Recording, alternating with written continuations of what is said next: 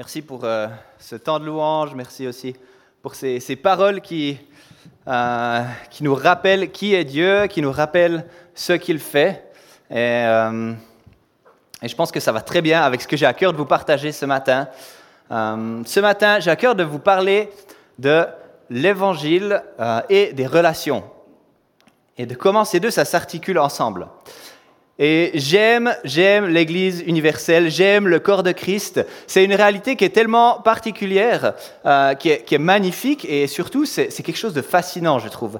Il y a tellement de personnes à travers le monde, euh, à travers les âges, tout type de personnes, en fait, des statuts sociaux qui sont, différents, euh, des, sensibilités théologiques qui sont différentes, des compréhensions de ce que ça veut dire être un chrétien. Et en Jésus, en Jésus, eh bien, on est rassemblés. On peut euh, se dire frères et sœurs les uns avec les autres, avec nos frères et sœurs d'autres communautés. On est les enfants du même Père. On est la famille de Dieu. Et ça, c'est magnifique.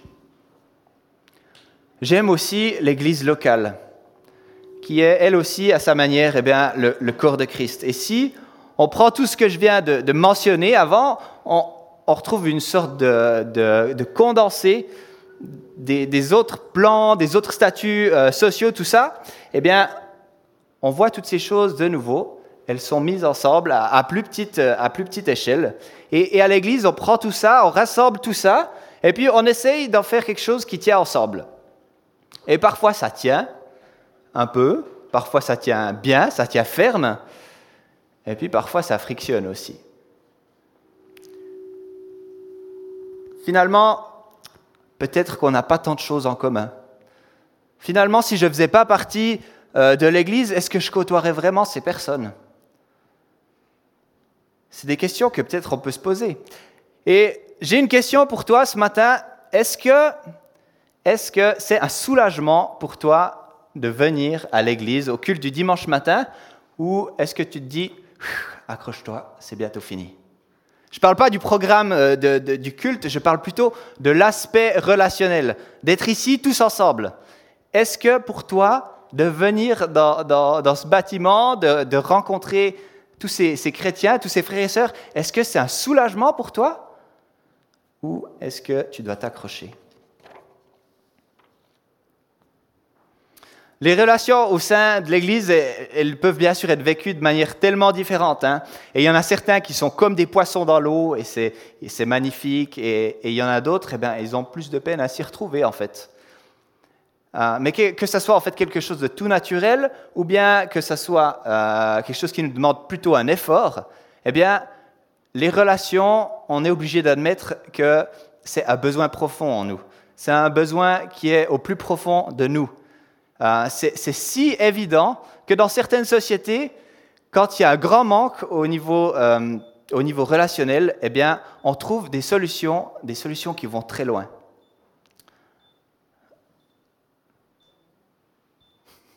On a un petit bip là. Johan, tu gères, c'est bon. Donc je disais, dans certaines sociétés, des manques relationnels euh, qui, vont, et on va très loin pour, euh, pour combler ou pour pallier à ces manques relationnels. Et je pense à un exemple au Japon. Il existe des agences de location d'acteurs pour en fait créer des relations avec toi. Donc tu peux louer un acteur euh, pour, pour t'accompagner par exemple à un mariage, comme ça tu ne dois pas y aller tout seul. Ou bien tu peux louer un acteur pour une séance photo, comme ça tu peux faire des photos avec d'autres personnes en fait. Ou bien pour simplement passer un après-midi avec toi, etc., etc. Des agences de location d'acteurs. Eh bien, ça nous montre que quand il y a un extrême vide relationnel, eh bien, euh, quand il y a ce vide relationnel, l'humain, il va très loin. Il veut chercher des solutions. Il veut percer pour trouver euh, des relations. Et, ce, besoin relationnel, on le voit dès la création. Dès la création, dans la Bible, ce besoin, il est souligné. Dieu, il nous a créés ainsi. Il n'est pas bon que l'homme soit seul. Et là, évidemment, Dieu parle plutôt de la création de l'homme et de la femme, mais plus qu'une relation de, mariage, c'est toutes les relations euh, dont on a besoin. Et ça, eh bien, c'est évident au travers de tout le message biblique, de toute la révélation biblique. Tu aimeras ton prochain comme toi-même. Et puis ensuite, on voit la force de la communauté dans le peuple d'Israël, dans l'Ancien Testament. Et puis dans le Nouveau Testament, on le voit avec force avec la communauté des chrétiens. L'Église qui vit ensemble, l'Église qui crée ensemble, l'Église qui partage, etc. C'est impressionnant de voir le nombre de fois où dans le Nouveau Testament, il est écrit l'expression les uns les autres, les uns les autres. Elle est utilisée tellement de fois dans les lettres du Nouveau Testament. Ça nous montre qu'on est créé, qu'on est fait pour vivre des relations d'amitié, des relations de fraternité, des relations de communauté. Mais on le sait, le, péché ben, vient tordre euh, les relations. Il vient parfois même, parfois même jusqu'à nous pousser à penser que ça serait préférable d'éviter les relations, en fait. Parfois, le fait de voir des gens nous pèse. Est-ce que c'est un soulagement pour toi de venir à l'église ce matin ou est-ce que tu te dis, accroche-toi, c'est bientôt fini?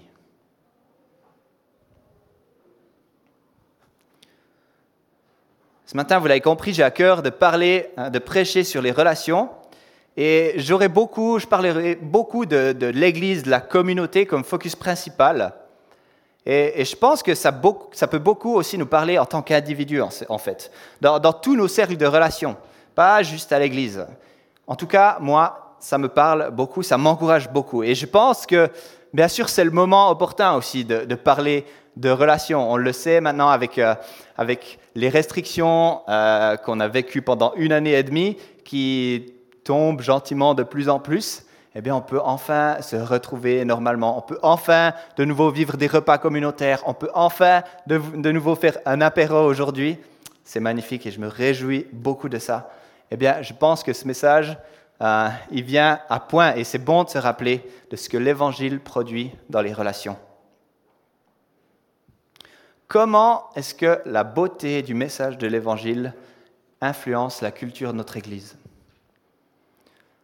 Comment et pourquoi le salut en Jésus-Christ, le pardon de nos péchés, euh, l'espérance de la vie éternelle, eh bien, l'accueil plein d'amour d'un Dieu qui fait grâce, comment est-ce que ça, ça doit transparaître dans nos relations Comment ça doit se vivre? Je crois que c'est tellement important que l'on ait euh, une doctrine qui soit saine, une théologie pure, c'est-à-dire une compréhension euh, du message de la Bible, de, ce que ça veut dire vivre avec Jésus, qu'on ait une compréhension de tout ça qui soit le plus juste possible. Et si je ne croyais pas ça, eh bien, j'aurais gâché les quelques années précédentes de ma vie en étudiant la théologie, évidemment. Et et d'ailleurs, je pense qu'en tant qu'Église, on cherche ici de manière active, de manière intentionnelle, à avoir une bonne théologie, à avoir une compréhension claire de ce que c'est l'Évangile, de ce que ça veut dire, de ce que ça implique dans nos vies. Bien sûr, on tâtonne parfois, et c'est normal, mais de manière générale, on, est assez au clair et on s'attache aux bonnes choses. Amen, et c'est magnifique. Donc oui, on veut une théologie juste, et cela eh bien, c'est appelé à nous conduire aussi plus loin. Parce que non seulement l'Évangile, il dit quelque chose, mais l'Évangile, il produit aussi quelque chose. Et il ne devrait pas y avoir de décalage entre le message de l'Évangile et puis notre vécu relationnel ici euh, à l'Église. Ce que l'Évangile produit, c'est-à-dire la grâce de Dieu pour nous, eh bien, ça nous conduit aussi dans une grâce les uns envers les autres. Une grâce les uns envers les autres. Si bien que l'Église, c'est censé être l'endroit le plus sûr pour dévoiler son cœur, l'endroit le plus sûr pour être vrai, pour être soi-même, l'endroit le plus sûr pour montrer des aspects moins glorieux de, de ma vie, de qui je suis, l'endroit le plus sûr pour oser apporter mes questions délicates, mes questions qui peuvent fâcher, etc. etc. L'Église, en tant que corps de Christ, c'est un endroit où le cœur à cœur, il est si profond, il est si bienfaisant, que c'est là qu'on court quand les choses elles vont mal dans nos vies. C'est là qu'on court. J'ai tel péché qui me tient, eh bien, j'accours à l'église. Euh, j'ai des difficultés financières, des difficultés relationnelles, j'accours à l'église. J'ai des doutes sur ma foi, j'accours à l'église. Parce que je sais que c'est là que je vais trouver le soutien. Et en fait, de manière, caricaturée, nos relations de communauté euh, en tant que frères et sœurs en Christ, parfois, elles ressemblent plutôt à ça. Eh, salut, ça va? Ouais, ça va et toi? Mais tout bien. Ah ben, c'est super. Bon dimanche. Et voilà. Pourtant, la réalité de mon vécu, en fait, c'était pas ça. C'était pas ça va. Mon vécu, c'est je me suis réveillé du mauvais pied, euh, c'était la guerre à table avec les enfants pour le déjeuner, on est parti en retard, je me suis mis en colère contre mon épouse sur le chemin jusqu'à l'arrivée à, l'église, et puis ce vieux grincheux que je suis au volant, eh bien, en passant le seuil du bâtiment, ou bien en croisant quelqu'un sur le parking de l'église, il est passé de ça à Hé, salut, ça va? Pourquoi est-ce que je dirais pas? Ben ouais, ce matin, en fait, euh, c'est un peu difficile. Je me suis mis en colère contre les enfants. Euh, c'est déjà la troisième fois cette semaine que j'ai crié, que j'ai élevé la voix. Euh, pas, pour se plaindre, mais pour se connaître, pour se soutenir les uns les autres. Et je crois qu'on a tous cette tendance hein, à, mettre notre belle apparence, on, met les beaux habits le dimanche, à, réprimer ce qui nous plaît un petit peu moins ou, cacher du, péché de notre vie. Et je sais bien, on a des amitiés qui, nous sont, qui sont plus proches que d'autres, avec qui on est plus à l'aise, des, bonnes plateformes pour partager ce qu'on vit, nos cœurs. Et bien sûr, tant mieux si c'est des personnes de la communauté, qui, des personnes du sein de l'Église qui, qui sont ces personnes pour nous. Mais qu'est-ce que ça veut dire sinon d'être une communauté de frères et sœurs? Qu'est-ce que ça veut dire si tout ce qu'on peut se dire c'est salut, ça va? Qu'est-ce que ça signifie vivre une culture de l'Évangile? Eh bien, assurément, ça ne veut pas dire porter un masque de bonne humeur, un masque de, sainteté, ou bien, enfin, de sainteté apparente, si ce n'est pas ce qu'on vit dans notre quotidien. Est-ce que parfois on ne vit pas une sorte de décalage entre le message de l'Évangile, le message qu'on prêche, celui auquel on t'y attend, et la culture de notre communauté Est-ce que ça signifie que l'Église est devenue un endroit qui est stressant, qui est exigeant pour nous, un endroit qui demande trop d'efforts? J'ai récemment entendu un exemple qui m'a beaucoup frappé, et ce n'est pas un exemple de, notre Église, mais, mais ça me semble un exemple assez plausible qui pourrait arriver souvent en fait. C'était une dame qui traversait une, une légère crise de vie en fait, pas si grave, mais qui était venue plus venu à l'église justement depuis deux, trois semaines. Et puis quand le pasteur décide de la contacter pour prendre de ses nouvelles, il lui dit Ah, mais ça serait, ça serait génial de pouvoir te voir euh, à l'église. Et sa réponse c'est Je ne peux pas venir tant que j'irai pas mieux. Ce qu'elle voulait dire par là, c'est qu'elle ne voulait pas que les gens la voient dans son état. Elle ne voulait pas euh, revenir jusqu'à ce qu'elle soit remis suffisamment, enfin qu'elle ait remis suffisamment d'ordre dans, sa vie pour qu'elle puisse passer euh, la porte de la maison sans avoir l'air de quelqu'un qui n'a pas mis sa vie en ordre. Et pour cette femme, c'était même pas un problème en fait. C'était pas un problème, c'était tout simplement la réalité de son vécu. Elle se sentait pas assez en sécurité dans son église pour être vulnérable. Mais ça devrait être l'exact opposé. On devrait sprinter vers l'Église quand les choses elles vont, elles tournent pas rond, parce que c'est là qu'on trouve le soutien dont on a besoin. C'est là que la grâce elle peut s'exprimer dans les relations. Et l'idée ici, c'est pas de mettre, euh, de pointer du doigt des comportements comme euh, celui de cette femme, mais plutôt de comprendre les implications de vivre la culture euh, du message de l'Évangile au sein de la communauté puisque l'évangile, c'est le message euh, de la fin de la séparation d'avec Dieu, eh bien, c'est aussi le message de la fin de la séparation entre les hommes, entre les différents groupes de personnes. quand Paul y parle de la réconciliation entre juifs et païens dans l'épître aux Éphésiens, il leur dit que en Jésus-Christ, le mur de la séparation est tombé. Le mur de la séparation, il est tombé. Il a voulu les réconcilier l'un et l'autre avec Dieu en les réunissant dans un seul corps au moyen de la croix, en détruisant par elle la haine. Voilà ce que Dieu fait pour les relations. Voilà ce que l'œuvre de Jésus-Christ, le message de l'Évangile fait pour les relations. Réunis dans un seul corps au moyen de la, croix. Réconciliation, réunir, un seul corps, plus de haine. Voilà le message de la croix de Christ. Vraiment une culture de l'Évangile, des relations empreintes de la grâce de Dieu, de l'amour de Dieu sont des magnifiques relations. Et c'est ça que produit l'Évangile. Entre une doctrine qui est juste, qui est vraie, et des relations qui sont magnifiques, il ne devrait pas y avoir de décalage en fait. En fait, la culture de l'Évangile, c'est un non négociable pour l'Église. C'est avoir de magnifiques relations qui sont pleines de sécurité, de confiance mutuelle. C'est pas juste une petite couche qu'on ajoute comme ça à l'édifice de notre bonne doctrine pour faire joli.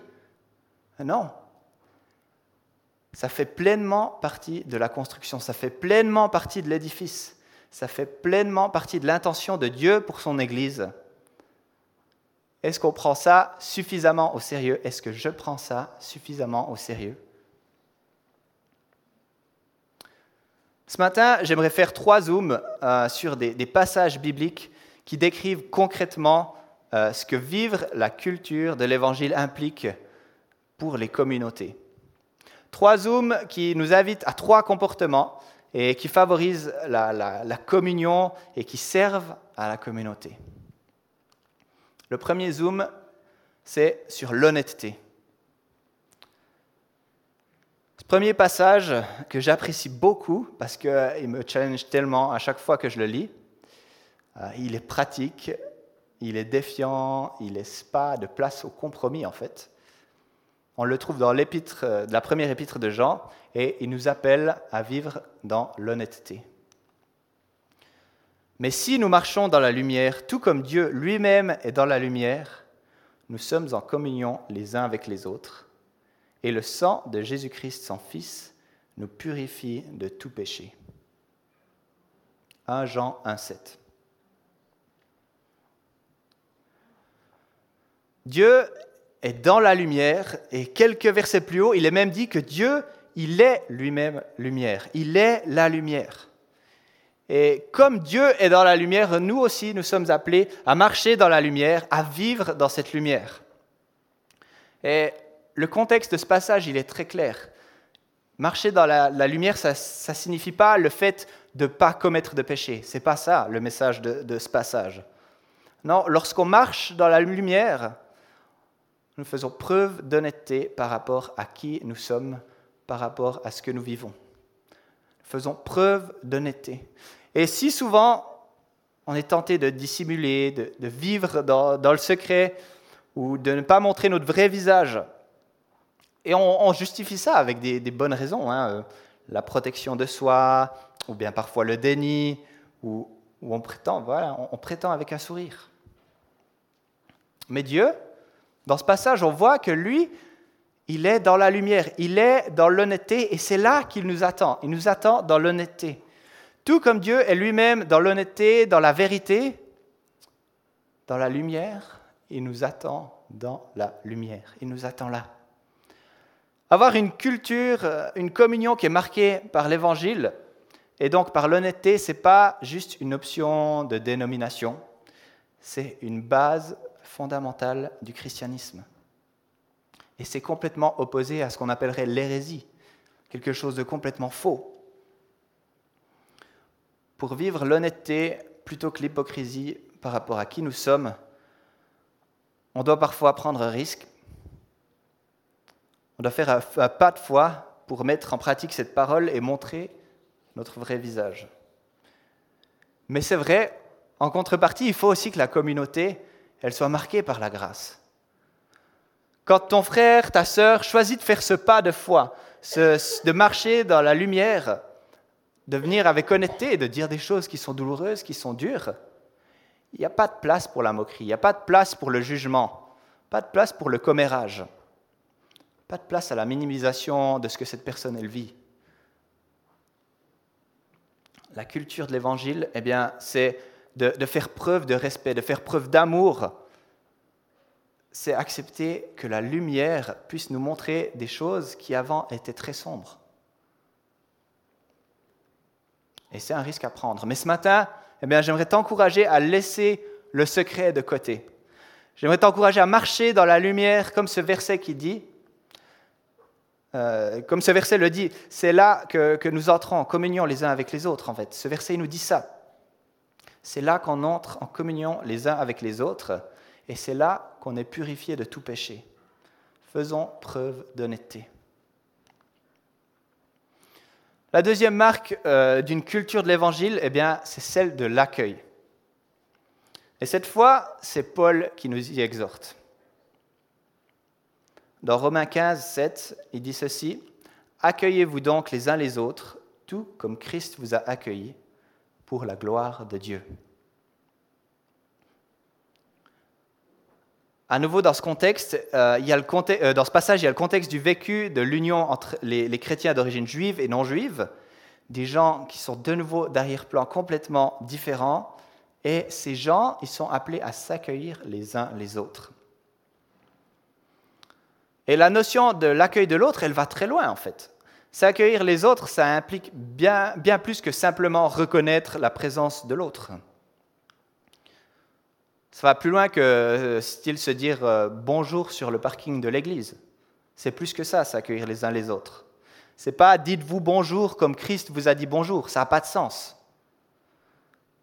L'accueil de Christ, il est beaucoup plus conséquent.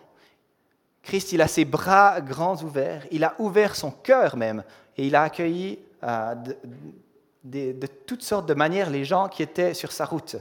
Il était intentionnel.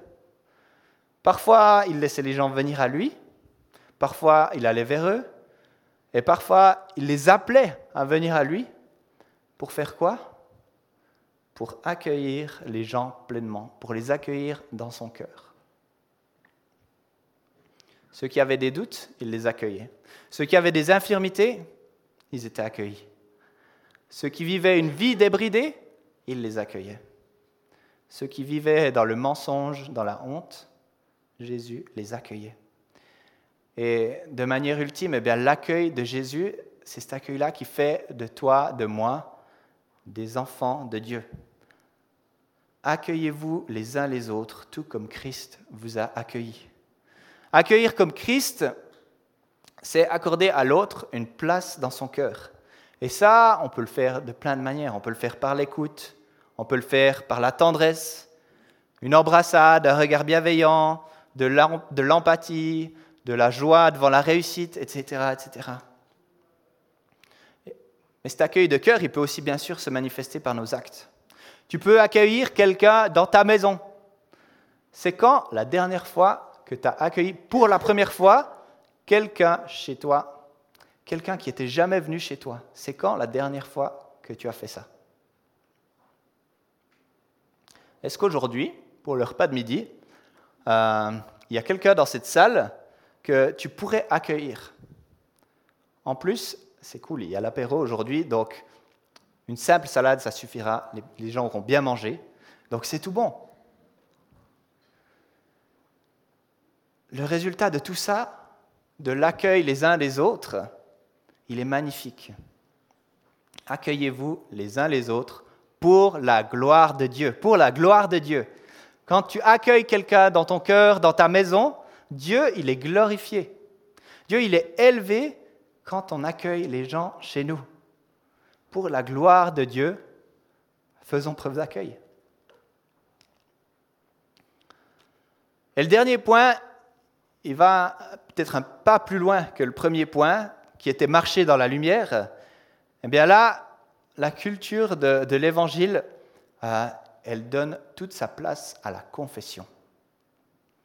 Et cette fois, c'est Jacques qui est l'auteur du passage qu'on va lire.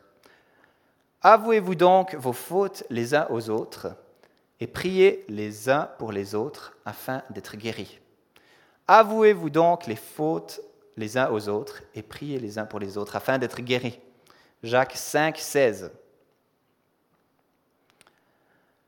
Je ne sais pas vous, mais quand je confesse mes péchés à Dieu, ça peut me sembler parfois un peu trop facile.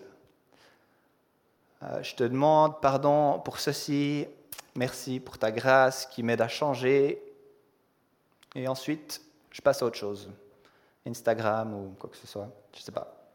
Ça peut être tellement individualiste et superficiel comme démarche et pourtant, je crois que la confession, au sens biblique, elle inclut aussi clairement une dimension horizontale.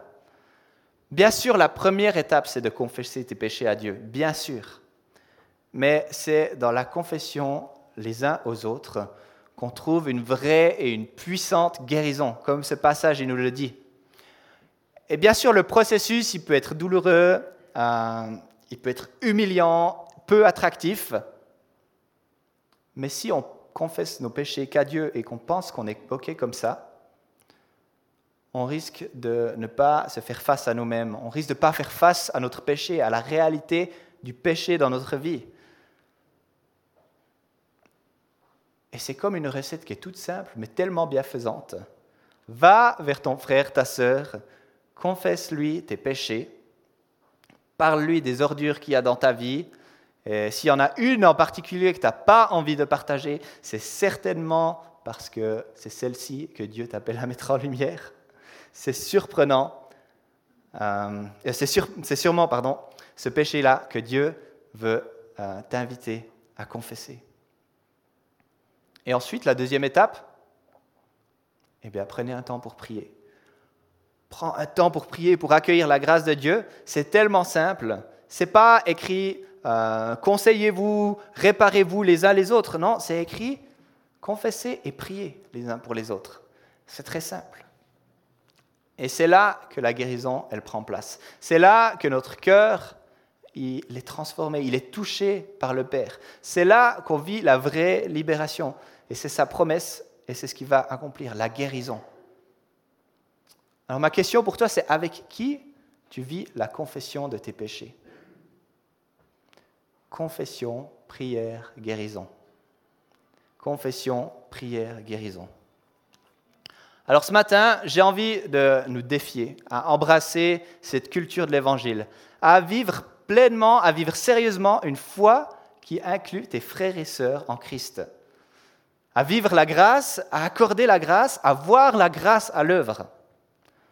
Ce matin, je nous défie à être intentionnels dans nos relations communautaires. on va avoir un apéritif ensemble, tous, ensemble, eh bien, c'est génial. C'est plein d'opportunités de vivre la culture de l'Évangile. Trop beau. Avec qui tu vas parler ce matin à l'apéro? Avec qui tu vas prendre de vraies nouvelles et donner de vraies nouvelles de ta vie? Avec qui tu vas le faire?